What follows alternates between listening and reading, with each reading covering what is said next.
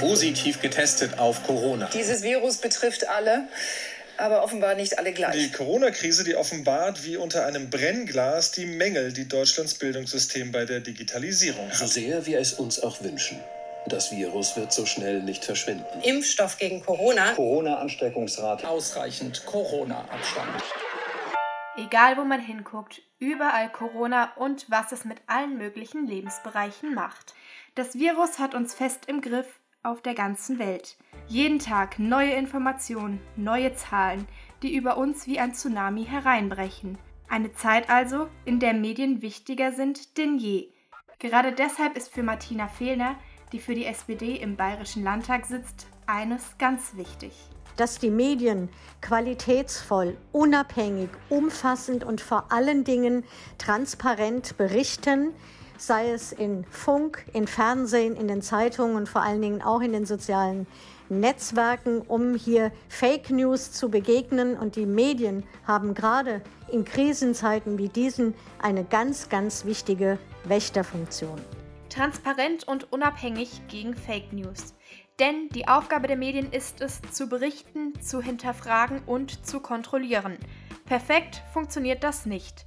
Medienpädagogin und Hochschuldozentin für Kommunikation, Prof. Dr. Sabine Schiffer, sieht einige Defizite. Quantitativ äh, fragt man sich schon, inwiefern dieses äh, dominante Agenda-Setting Corona all over gerechtfertigt ist, ob Medien da ihre Rolle einer vierten Gewalt wirklich Genüge tun oder sich eher zum Sprachrohr von offiziellen Stellen machen. Einerseits wichtig, die Bevölkerung zu informieren, andererseits darf man auch mehr kritische Fragen stellen. Das wurde ansatzweise durchaus gemacht in Sachen Tracking-App, Überwachungsmaßnahmen und wirtschaftliche Kollateralschäden. Auf der anderen Seite ist natürlich klar, dass es sehr schwierig ist, die genaue Gefahrenlage einzuschätzen.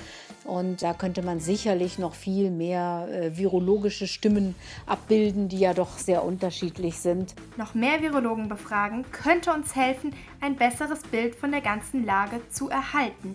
Aber das hieße auch, dass andere Themen noch weiter in den Hintergrund geraten. Denn nur weil wir in den Nachrichten kaum mehr etwas über den Klimawandel und die Flüchtlingskrise hören, sind diese Probleme noch lange nicht gelöst oder verschwunden. Und trotzdem, jeden Tag warten wir auf neue Zahlen. Die Journalistin und Journalismusdozentin Prof. Dr. Katja Gussmann sieht darin sowohl ein Problem als auch eine Chance. Interessant zu beobachten ist, wie sich der Datenjournalismus mit Corona weiterentwickelt. Wir sehen ständig tollere Statistiken, besser aufbereitete Grafiken, interaktive Grafiken, eine ganz, ganz abstrakte Abbildung unserer Wirklichkeit. Wir sehen ja nicht die einzelnen Schicksale in diesen Zahlen.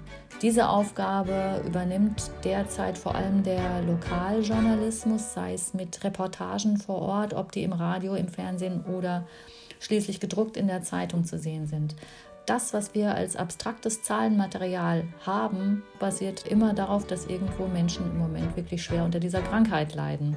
Das einzufangen ist eine ganz, ganz große Aufgabe, gerade in Zeiten von Corona mit den Kontaktbeschränkungen.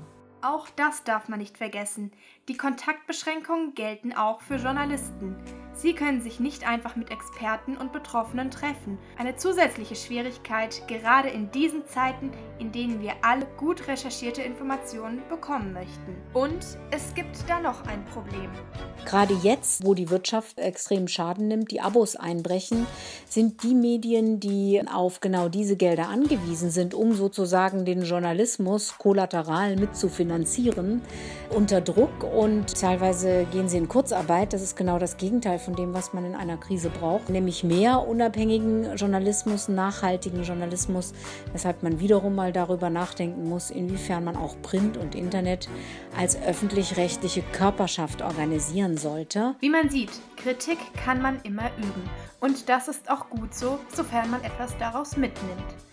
Alles wird mit den aktuellen Strukturen jedoch nie perfekt laufen. Und dennoch sollten wir dankbar dafür sein, dass wir in Deutschland Medien haben, die gut recherchierte Inhalte liefern. Radio Klangbrett. Jugend macht Radio.